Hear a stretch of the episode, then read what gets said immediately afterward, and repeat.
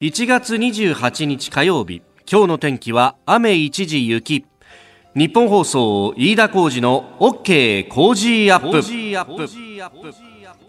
朝6時を過ぎました。おはようございます。日本放送アナウンサーの飯田浩二ですおはようございます。日本放送アナウンサーの新業一華です。日本放送飯田浩二の OK 工事アップ。この後8時まで生放送です。私家を出てきたまあ3時半4時前ぐらいの段階ではもう雪が雨に変わったというような感じではあったんですけれども、はい、ねえー、山沿いなどを中心に、えー、結構雪が激しく降っているところもあります、えー、サミウサミさん西多摩郡、えー、からあ JR 奥多摩駅前のね、えー、5時前前後の写真を送ってもらいましたけども。お結構もう積もってますね、えー、2、3センチぐらいは積もってるのかなという感じで、ね、かなり雪の粒が見えるというような、えー、写真も送ってくださいました、はい、えー、山沿いを中心に雪も降っているということですので、まあ、この雪の状況そしてこの先について、えー、まずは日本気象協会の小田美穂さんとつないで最新の状況を聞きたいと思います。小田さんおはようございます。はいおはようございます。よろしくお願いします。まえー、まず今の状況どうなってますでしょうか？はいあの山沿いではまだ積雪が増えているところがあるようです。午前5時現在の積雪、秩父では7センチ、はい、その1時間で1センチほど積雪が増えました。朝のうちは山沿いを中心にもう少し雪が続いて、積雪が増えるところがある見込みです。なるほど。平野部はどうですか？そうですね。平野部のは雪は次第にもう降っていたところも雨に変わってきていまして、この後今日は一日雨ということになりそうなんです。気温は低いままですかね。そうなんですね。今日は雪が止んでも天気が回復しないというのが特徴で、一日を通して雨、そして最高気温の予想、都心は7度、関東地方は昨日と同じか少し高いぐらいなんですけれども、今日は北または東風がやや強く吹きますので、うん、今日は寒い今日も寒い一日となりそうです。うん。あの朝タクシーの、ね、運転手さんに送ってもらったらいやこれだけ気温が低くなると凍結とかも心配なんですよっておっしゃったんですがそういった交通事情とかっていうのはいかがですか？そうですね。あの雪の積もったところはやはり路面の凍結など注意が必要ですね。ですのでそういった積もったところではあの車も、えーえーと、冬用のタイヤとが必要ですし、慎重な運転が必要、えー、それからあの歩く際もあの雪に慣れていませんので、うん、あの慌てずゆっくり歩いて、滑りにくい靴でお出かけになるといいと思います。うん。あと、まあ、これ、この先の見通しなんですけれども、はい、雨、どうですか、激しく降る時間帯とかありますか？そうなんですね、今日は天気が回復しないだけでなくて、はい、夜になると激しい雨の降るところがありそうです。特に千葉県や茨城県では、夜遅くは雷を伴って激しく雨の降るところがあるという予想で、1時間に30ミリ以上の雨が降る恐れがあります。ですので、土砂災害ですとか、浸水などに警戒が必要なんですね。はい、夜はお出かけを控えて安全なところにいるようにした方が良さそうです。なるほど、わかりました。小田さんどうもありがとうございました。ありがとうございました。失礼します。日本気象協会小田美穂さんにつなぎました、えー、雪が心配だということを言ってたんですがそれどころか今日の夜は雨も心配だというね、はい、えー、えー、ちょっと天気荒れ模様であります。お気をつけください、えー、また気象の情報最新情報入り次第お伝えしてまいります、えー、また電車もね影響が出ております、はい、えー、じゃあまとめて伝えてもらいましょう、はい。えー、JR 中央本線は倒木の影響で高尾駅と大月駅の間の上下線で現在運転を見合わせせています。え運転再開の見込みは立っていません。うん、また JR 青梅線は倒木の影響で青梅駅と奥多摩駅の間の上下線で現在運転を見合わせています。JR 東日本によりますと運転再開は6時40分頃の見込みです。また JR 吾妻線は河川の死傷物の影響で渋川駅と長野原草津口駅の間の上下線で運転を見合わせています。こちらもまだ運転再開の見込みは立っておりません。えー、ご利用の方ご注意ください。さあ最新ニュースピックアップいたします。スタジオ長官各紙入ってまいりました。今日もこの武漢を中心とした中国での新型肺炎について一面トップというところが、えー、5紙、えー、あります。朝日毎日読売それから東京日経ということでまあ産経以外はすべてこれが一面トップであります。えーまあ、武漢の法人の方々希望する方はチャーター機で今日にも帰国ということ、まあ、朝日新聞一面それから指定感染症を今日決定というところが読売新聞毎日新聞は一面となっております、えー、それから東京新聞は、えー、武漢の市内での生活についてままならぬ生活というようなことが出ております、まあ、これ、えー、武漢といってもかなり広いということもあるのでその地域によっても物資の状況などはいろいろ異なるというようなことも指摘をされておりますが、まあ、ネット上の映像、スーパーに潤沢に物があるところもあれば全く何もないというようなところもあり、まあ、移動がままならないというのはかなりあるようであります。で、まあ、これあの武漢がかなり報じられております湖北省全体が封鎖されているということもありますが、まあ、実はそれ以外のところでも広東省であったりとかあるいは上海の周辺のあたりもえかなりいい患者が出ていると。で、え封鎖とまではいかなくても、かなり出入り口を絞って、で、そこのところで、え体温のチェックなどを行って、まあ、出たり入ったりする人を完全に、えチェックをするという体制を取っているところはかなりあるということであります。で、また、あの、封鎖に関しても、これ、あの、域内で患者がほとんど出ていなくても、予防のために封鎖するようなところがあるので、封鎖しているから危ないとか、封鎖してないから安全だというようなことはないというようなことも指摘はされております。まあ、例えば、あの、患者が出ているところだと広東省、深センなんかも患者が出てますけれども、まあ、あれだけ大規模な都市になると、一気に全部を封鎖するというのは非常に難しいというようなこともあるんで、えー、かなり出入り口を絞る形での管理というようなことが、ノウハウとしてどうやら確立されつつあるということもあります。まあ、しかしながら、武漢の中だけで全く抑えられずに、えー、他へ飛び火していると、えー、新業アナウンサーが今ニュースでも読んでくれましたけれども北京でも死者が出ているというようなこともありますので、まあ、人から人への感染中国の国内では間違いなくあろうかと、まあ、それを日本に飛び火させずにどう食い止めるかというあたり、まあ、あの法人の方々が今日にも帰国ということになります。で、その先について、まあ、自宅でえー、しばらくいてくださいというようなことの呼びかけというようなニュースもありますけれども、まあ本当に果たしてそれでいいのかというあたり、まあこれ検証なく、えー、帰ってくるんだよかったみたいなことばっかりが言われてますけれども、えー、本来であればあ着地検疫のような形で、えー、2週間ぐらいはあと一ところにとどまるというような判断もしてよかったんじゃないかと。まあただそうすると、それに対しての法的なあ後付けというものが、えー、間に合うかどうかかというところ指定感染症にするとある意味、えー、その一つの根拠になるんですけれどもまだ発症していない人も含めて足止めをするということが、えー、できるかっていうとこれがなかなか、えー、法律論からすると難しいところがあるようであります。まあ、ただ、えー、だからといって手をこまねいているわけにもいかないということがあるんでうん新しい法律を作るなりじゃあ SARS の時に、えー、まあこれあのね、えー、三宅邦彦さんが実際のご家族のご体験としておっしゃってましたけれども、北京からじゃ帰った方々が、えーまあ、いじめではないですけれども、まあ、そういったあ白い目で見られるというようなことが、えー、実際に起こっていたあの17年前の教訓というのが生かされてないじゃないかというのは、えー、今後検証が必要なことであろうかと思います、えー、そしてもう一つ気になるのがですね日本経済新聞が特に書いてるんですけれどもこれ、あの、産業集積地に打撃世界供給網に不安と。で朝日新聞も経済面で書いてるんですが、え、この新型肺炎というものの経済済的な下押し、えー、相当下押しがあるんじゃないかというようなことが指摘をされておりますが、えー、問題はですね、えー、これで景気が悪くなったということを、まあ、確実に言い募ってくるメディアであったりとか、あるいは、えー、政府当局者というのが増えるだろうと、えー、GDP を押し上げる予測もなんて経済面、9面に書いてますけれども、えー、あの、そもそも論として消費増税があった、まあ、もっと前から日本のの経済は、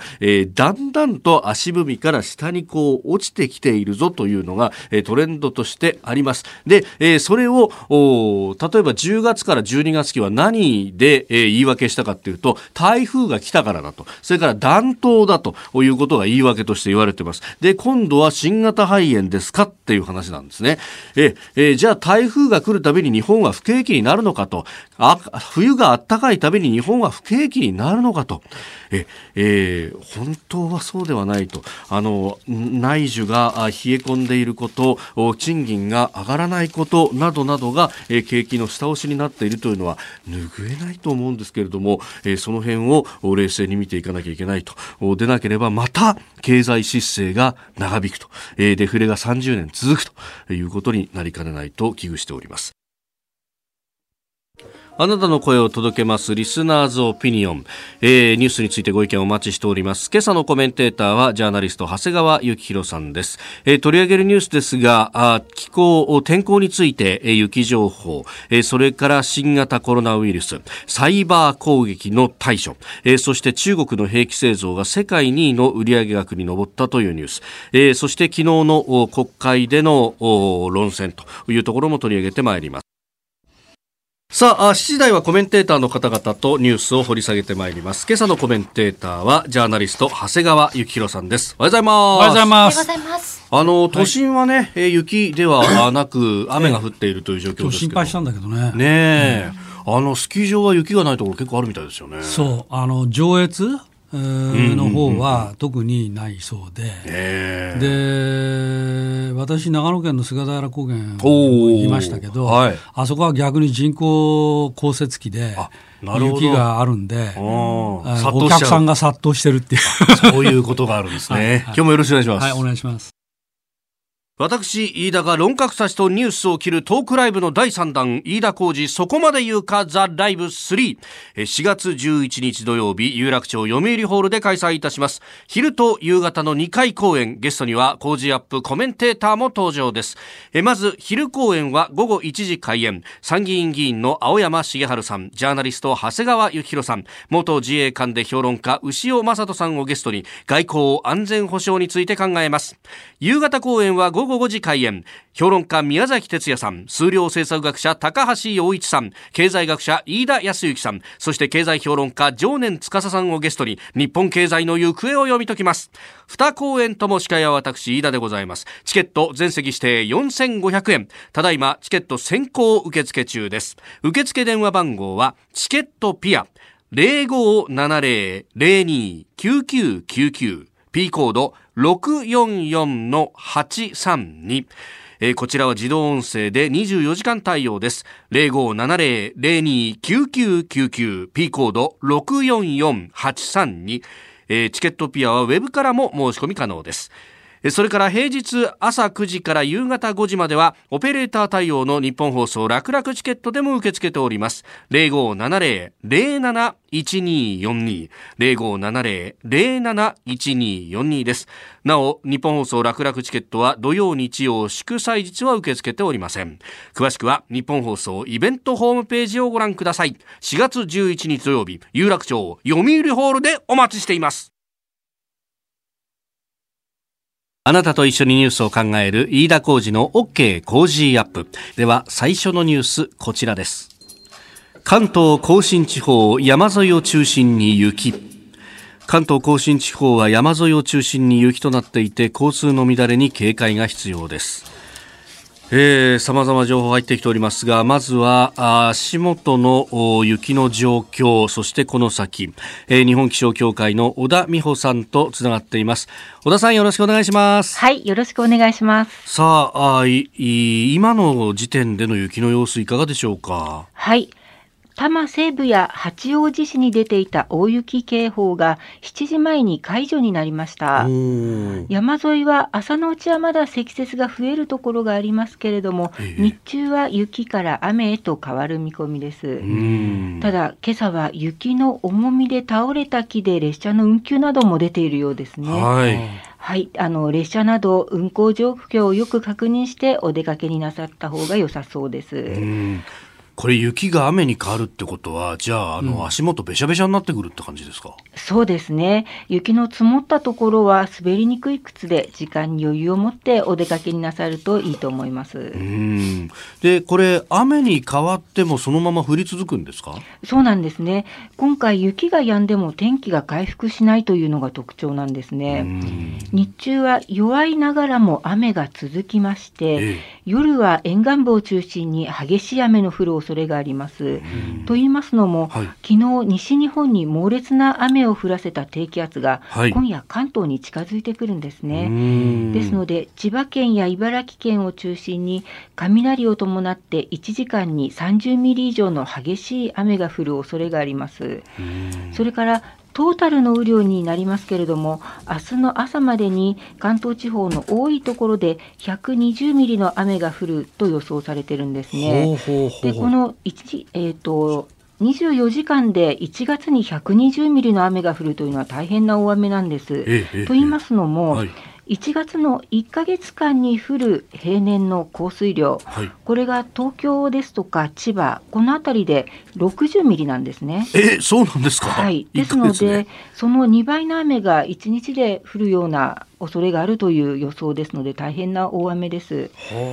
ですので、今夜はあの強い雨、そしてあの大雨に注意が必要ですいやなんか、ここのところ、ぐずぐずした天気が続いてて、先週あたりはなんか、梅雨の時期みたいな前線ができてましたよね。そうなんですね。これ、なんか、あの、かなり異常なことですか、ご覧になってて。そうですね、この時期にこれだけ曇りや雨の天気が続くというのは、ちょっと異常と言っていいと思いますね。それから、雪が止んでも、今度は雨、大雨というのも珍しいことだと思います、はい、うん。むしろそっちの方は、じゃあ、茨城などは警戒した方がいいわけですね。そうですね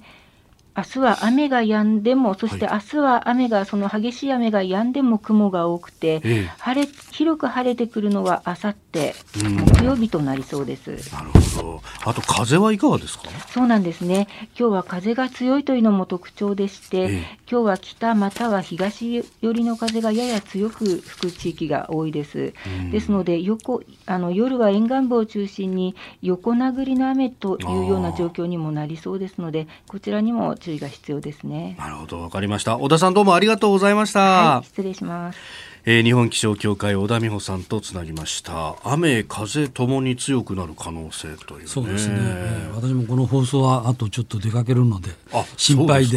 今日はそれでスーツにネクタイ姿なんです。それでなんですね、はいはい、なるほど、はいはい、いやでもこれねあの交通機関への影響なども非常に心配されるところですけれども、えー、えー、JR 中央本線、えー、高尾駅と大月駅の間上下線で、えー、運転を見合わせ JR 青梅線は青梅と奥多摩の間の上下線で運転を見合わせ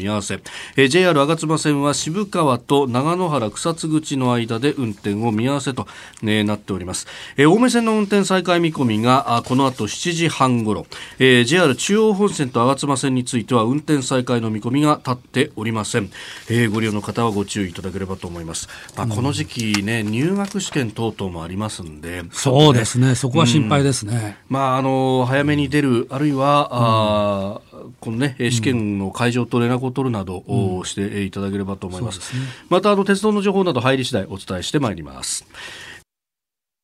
おはようニュースネットワーク。今朝のコメンテーターはジャーナリストの長谷川幸宏さん。取り上げるニュースはこちらです。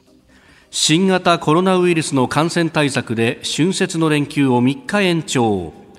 中国湖北省武漢市で発生した新型コロナウイルスによる肺炎感染をめぐって中国政府は昨日旧正月の春節に合わせた連休を2月2日まで延長すると発表しました。本来は24日から30日までの1週間でしたが3日間増えることとなります。春節連休の延長は極めて異例な措置で役所や会社の再開を遅らせ感染の機会を減らすのが目的とのことです。まあ、これ、都市によってはさらに伸ばすところもあって、うん、上海などは工場の操業など2月の9日まで伸ばすというようなこともやっております、うん、まあ、3日ぐらい延長しても焼け石に水ですね。うん。で、えー、中国国内でも北京でも男性が亡くなったというニュースも出ております、はい、それから法人の救出に関しては、うん、あ今日にも、えー、チャーター機を武漢に飛ばすと。はいまずね、現状ですけども、はい、このすと中国の当局が発表している数字、うんうん、えー、感染者者数、それから死者数、先ほど82人と話ありましたけど、はい、まずこの数字が信用できないっていうことがまず1点目ですよね。えー、まあ、YouTube なんかでも映像流れてますけども、はい、まあ、病院の混雑状況、それからそもそも入れずに家に帰されている、はい、などなど考えれば、まあ、私はもう少なくともこの10倍ぐらい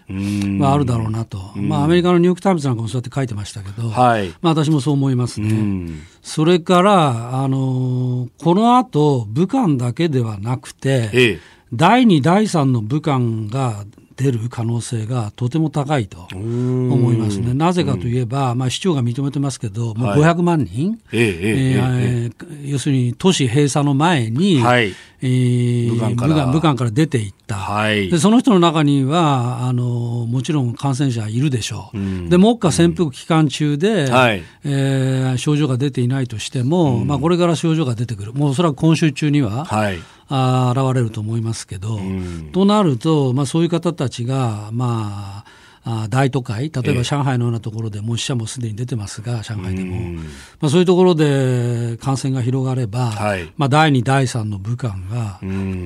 出てくるのはもう避けられないと見ていいんじゃないでしょうか。えー、まあ、この武漢というところが非常に交通の要衝でもあって、まあ、大体1000キロ行かずに、えー、えー、上海にも行ける、北京にも行ける、重慶にも行ける、あるいは広州にも行けると、そうですね。そう考えると、どこに行ったかっていうのね。まあ、そこがまず現状ですね。で、この現状をどうやって見るかということですけど、はい、まあ、大きく、まあ、経済への打撃、はい、からもう一つはね、あの政治指導体制、中国共産党体制に対する打撃という、まあ、2つの面で、まあ、これから注目すべきだなと思ってるんですけど、まあ、経済の方はもう改めてご説明するまでもなく、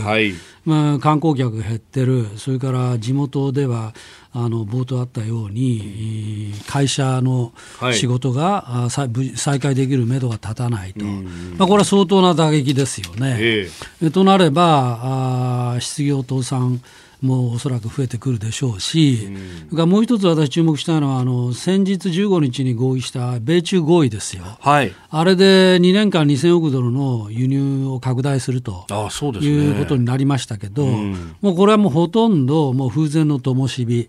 だと思います。だって輸入を拡大するっていうことは、はい個人消費と設備投資が増えるという、内需が増えるから盛り上がるんで輸入拡大っていう話なんで、はい、まあ、こんな騒ぎの真っ最中にですね、えー、ショッピングに行こうとか、うん、あるいは工場設備投資しようとか、まあ、そんなことを考える経営者いるわけがないんで、えー、まあ、そうなると、この2年間で2000億ドルっていう約束も、はい、もう非常に厳しいなと。思いますね、まあ、その時にアメリカがどう出るかっていう問題は、まあまあ、別途、はい、生じると思いますけど、まあ、いずれにせよ経済の打撃は、まあ、非常に大きいと、まあ、それともう一つ、私がこれは最も注目してるんですけど、えー、政治指導体制に対する打撃ですよ、はい、でこれ、どういうことかと言いますと、えー、あの私もこのニュースを見て、それから映像を見てもすぐ思い出したのは、うん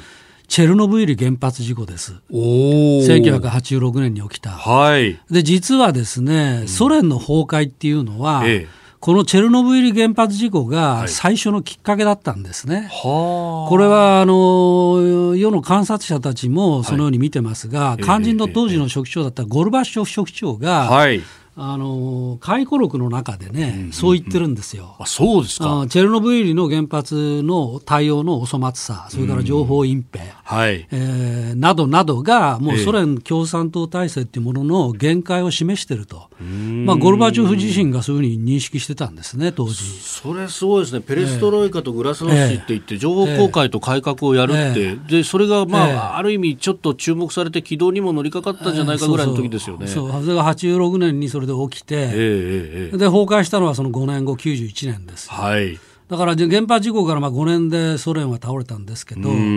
今回のね、この新型コロナウイルス、はい、私、チェルノブイリの原発よりもっとひどいと思いますね。なぜかといえば、はい、もうすでにあの拡散している規模が、もう世界中に広がってる、まあ、これが一つありますよね。はい、それからもう一つ非常に厄介なのは、ええ、放射能の場合は、はいまあ、直撃されたら喉が濃ければもう直ちに死ぬということがはっきりしてますけども、はい、この場合はですね生きるか死ぬかわからないと。ああ、まあ、そうですね。熱が出てても、はい、新型肺炎なのかどうかもわからないと。いうこと、えーえー、ここが非常に厄介で、なぜかといえば、生きるか死ぬかわからないからこそ、不安に駆られて、パニックになっているわけですよ、現状。うん、はい、そこがね、最も厄介だなと思いますね。えー、で、そうすると、このもうすでにもう武漢市長認めてますけども、はい最初は情報隠蔽があった、ええ、まあ、怪しいと言われたのが12月の12日でしたけど、そうですよね、8日に発症し、12日ぐらいの表正式に認めたのは1月3日だった、はい、ですよね。そうですねその間、情報をまあ隠蔽した。ことはもう明らかですし、えー、まあ、そのことは実は中国のメディア自身が病院側からあの医者に対して、医師たちに対してですね、まあ、余計なことをメディアに言うなと、許可を得ずに外で喋るなと、はい、まあ、こういうことを言ってるわけでしょ、えー、でそれを中国メディアが報じてる、つまり情報隠蔽があったことは確実で、加えて対応の粗末さ、はい、まああの李克強氏を言いましたけど、えーえー、病院でも、まあ、家帰って寝てくれと、はい、で隔離しといてくれみたいなことしか言われないっていう、ね、うん、まあ、などなど考え合わせると、はい、この新型肺炎がもたらす影響っていうのは、もうチェルノブイリ原発を上回って、うん、これはただそのまま、実は中国の指導部に対する、はい。その怒りとなって拡散する可能性が高いなというふうに見ますね。うん、これ、あの、四川の大地震の時は、えー、温家宝首相がもう当日に入りましたけど、えー、今回の李克強首相は、まあ1か月以上遅れて入って、はい、で、しかもあのネット上にも拡散してますけれども、えー、お事前にこう、はい、リハーサルをやった上でカメラ回させて、う。ん、頑張るぞみたいなことをやった。もうほとんどやらせですよね。もうあんなの映像見ればすぐわかりますよ。みんなで拍手してさ、うん。頑張るぞ、頑張るぞって。いや、こことこの後に及んでも、まだやらせぐらいしか、できないトップ、はい、えー、ということがですね、はい、いやつまり中国共産党のこの分析能力のなさ、うん、対応の粗末さ、うん、みたいなものを非常にもう明確に示しているなと思いますね。うん、でもうもう一点、チェルノブイリとの比較で言えば、はい当時は海外の人たちは何が起きてるのか分からなかったんですよ。そうですね。でも、今回は、その海外に在住の華僑の皆さんたちも、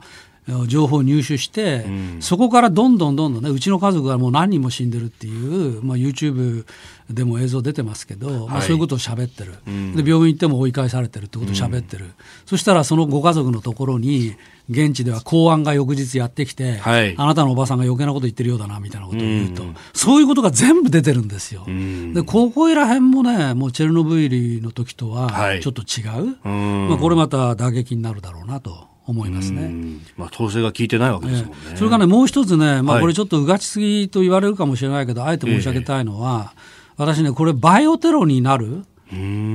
能性もあるなと。バイオテロですか？バイオテロ。つまり、はい、今の指導部体制に不満を持ってる人たち、たくさんいるんですよ。うんうんうん、まあ、新疆ウイグルはもちろん、はい、それからチベットもそう、はい、で。そうじゃない普通の市民の間でも、あの一体何やってんのと思ってる人は実はいる、うん、でここで病原菌をですね、はい、やっぱ意図的にばらまく、これ、バイオテロですけど、はい、もうこれはまあ、やる側から見たら、絶好のチャンス、まあ、こんなこと言ったら語弊がありますけど、だって、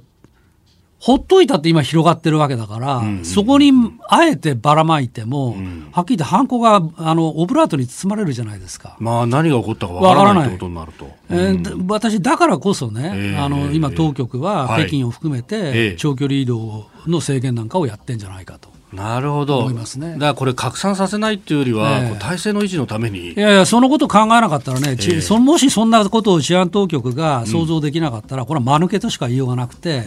私は当然考えてると思います。なるほど、はい、えー、この時間、ジャーナリスト、長谷川博さんとお送りしてまいりました。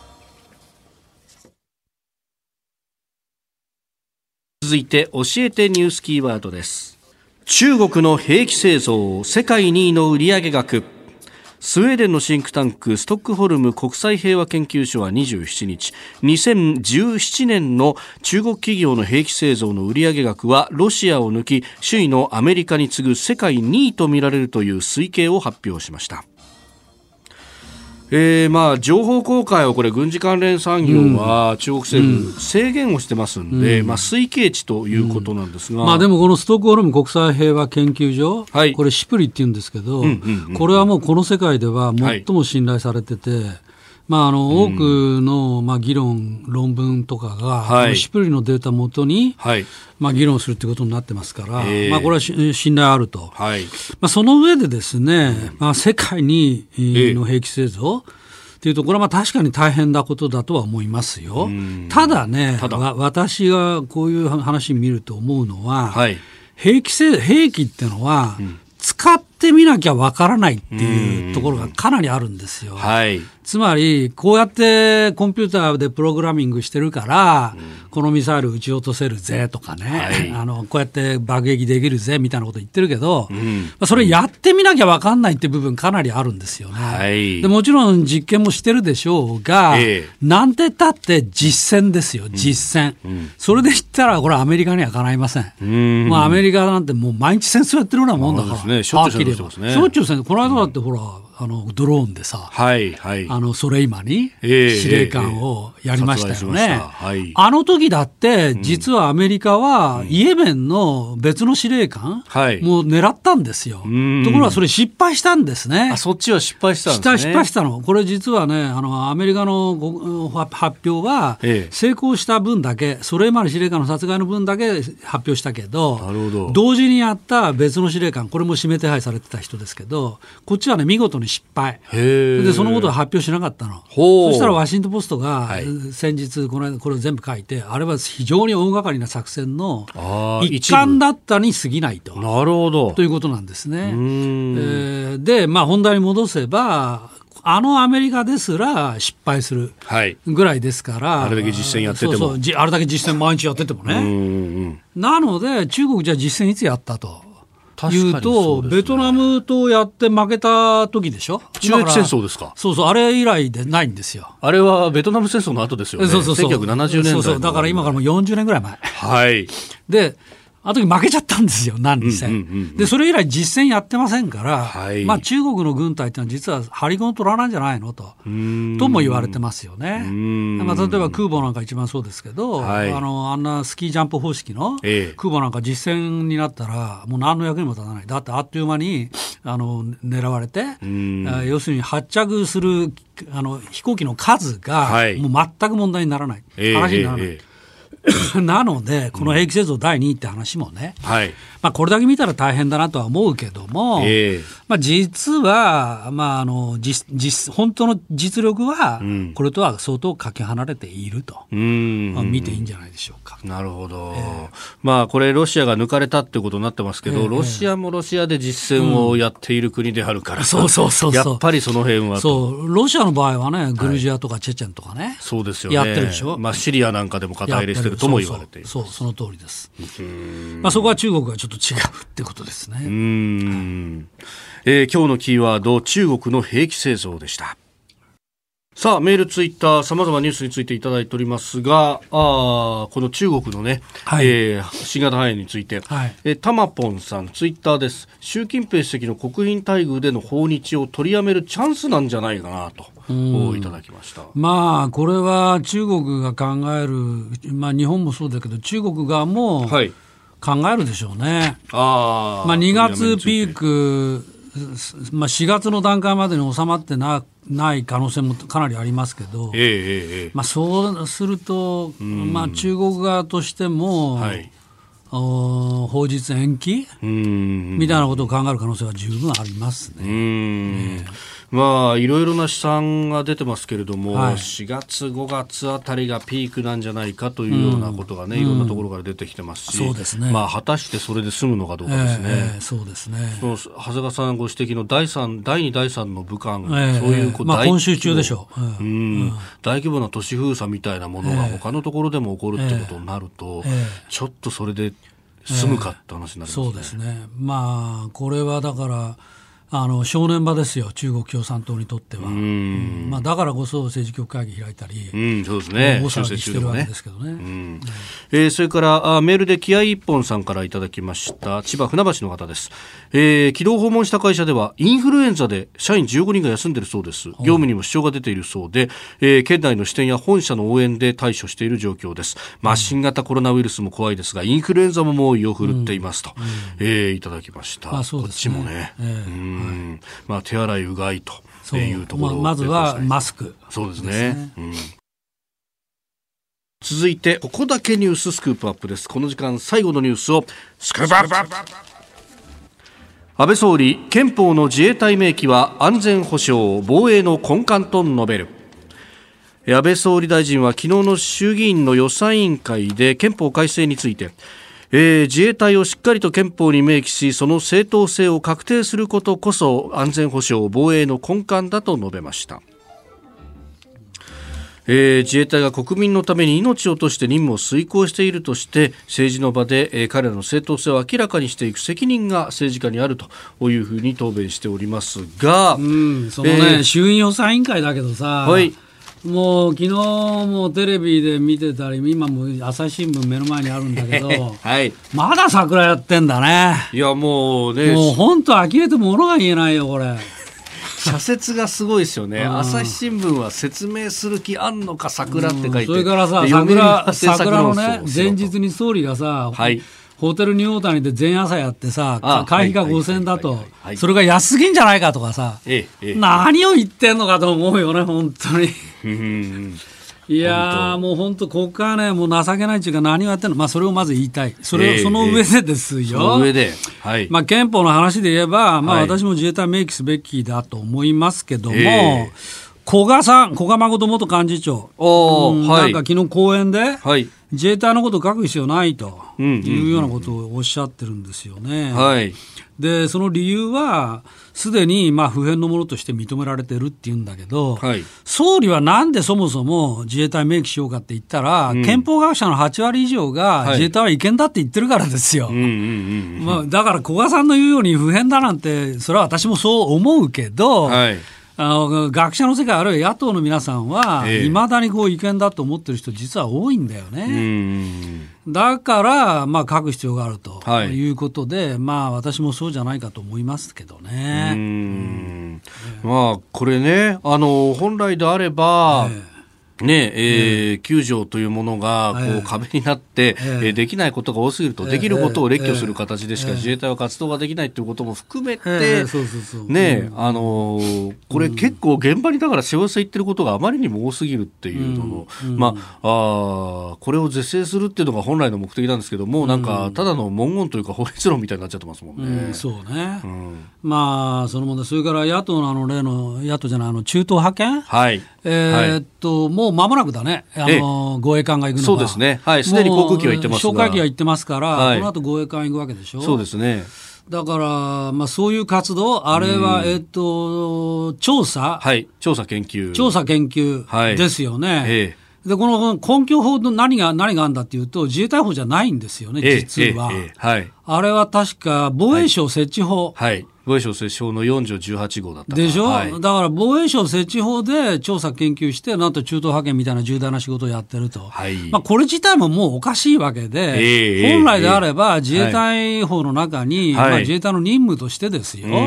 調査研究も入れるべきなのに、まあ、それもできないと、えー、などなど、要するにね、自衛隊に対するアレルギーっていうかさ、まあ、野党の皆さん、まあ、例えば立憲民主党、国民主党、自衛隊の存在を認めてるよって言ってるけど、私、彼らの本音が出てるよねと思ってるんです、この中東派遣問題で。つまり、自衛隊認めるって言葉では言いながら、はい、実は活動してほしくないのよ。災害救普及支援以外は。はい。で、だから、その中東派遣も反対だと。うん、要するに情勢変わったじゃないかと、はい、なんて言ってんだけど、ええ、情勢が変わってあの、要するに危機が強まっているからこそ、うんうん、自衛隊が出ないで誰が出んのということだと思う、だって情勢変わったからといって、じゃあ、単価はいかなくなっちゃったの？と。そういうことですよね。でしょ、そもそも。そこには日本人も、えー、そして日本関係船舶に乗ってる海外の人たちも、えー、一緒になって日本に対してね、エネルギーを送ってきてくれてるわけだから。もっと言えばですよ、じゃあ、あの、単価が行かざるを得ないのは勝手だよねと。でも自衛隊は行っちゃだめよと。えー、いうことは、じゃあ単価が行ってね、勝手に襲われたら死ねと。いうことを言ってんのかっていう話で、まあ、私はもう全くとんでもない議論だなと思いますね。それが果たして主権国家のやることかっていう、ねえー、まあ、まあ、などなどのことが、はい、いや、なんと防衛省設置法みたいなところでしかいけない。えーえーっていうのが非常に歪んでると、だから根元はやっぱり憲法に来るんですよ、確かに、でもそその論でいくと、要するにそれ、人命軽視じゃないかって話ですよね、まあ、人命軽視どころか、日本の安全と要するに繁栄、に対して責任を持たないっていう話じゃない、になってしまいますよね、えー、でも、それよりも桜を見る会であり、そうそうそうそう。ありっていう。そうそれに例のほら武漢から救援機が、はい。ええ、今夜にも帰ってくるんじゃないですか、まあ、そうですね、チャーター機、今日にも出発と、まあ、基本的にはもう往復できますからね、できますからね。1日のうちにね。まあ、そしたら帰ってくる人たち、はい、まあ、500人とも700人とも言われる人たちをどうするのかとかさ。はいこれ、なんかあの報道によると、2週間ぐらい家で自宅待機をしてもいただくように要請みたいなことは出てますけど、果たしてそれでいいのかね、とかね、それから指定感染法の指定感染病にしたわけでしょ。はい、ということは、とね、と要するに法律の権限で強制的に隔離だってできるということになるわけですよね。はい、だからその指定の問題と、帰ってくる人たちのあの扱いの問題とか。はいまあ、論点は山積みだと思うんだけど、そこのところは一体どうなってるのと、まあ、朝日新聞のこの小録を見るとですよ、はい、この問題取り上げてるのは公明党と自民党だけで、野党は沈黙と。うん。何をやってんのかしらね。うん。まあこれも直接でこの今の段階ではそこまで言ってないですけど、えーえー、あの対応間違えると人命にも関わるもの、えー、もちろんもちろんそうですよ。それに日本の感染だって拡大しかねない、っていうこともあるだろうし、今のところは中国からいら、来た方4人が、え感染を確認されているというふうになっておりますが。まあ、潜伏期間ってものが長いですよね、ねこれ、2週間ぐらい潜伏期間があると言ってます、だから、まあ、帰ってきてから当然、えー、あのまあ、私は念のため病院で徹底検査、この際、やっていただくっていうのがいいかなと思うんだけど、まあ、そういう、まあ、でも500人からとなるとね、そういう設備、施設が果たしてあるのかなと、ということも考えられるし、まあ、あるいはその、ね、ホテルなりを借り上げる形ができるのかどうなのか、ね、それもホテルも困るよね。まあそうですよね。だから、まあ、などなど、はい、まあ、疑問は山積みなので、えー、そういうことについても、まあ、この際、ぜひね、今日帰ってきちゃうわけでしょ、早ければ。まあ、早ければ早ければでしょ、ね、だから、本当はこんなこと議論してる場合じゃないのに、一体何をやっているのかと、と思いました。えーまあ、野党はね、これ、あの国民と、はい、それから立憲の合流っていうのはもうなくなっちゃって。え。ー今のところ、えー、あの里闇になって、えー、おりますので、はい、まあ、ここからどうするんだっていう話もね、うん、くすぶっている中ですけれども、まあ、あと、まあ、言えば河合夫妻、それから菅原大臣、はい、元大臣、前大臣、うん、などなど、まあ、これは大いにね、ちゃんとやっぱり国会の場で説明していただくっていうことも、まあ、必要だとは思いますけど。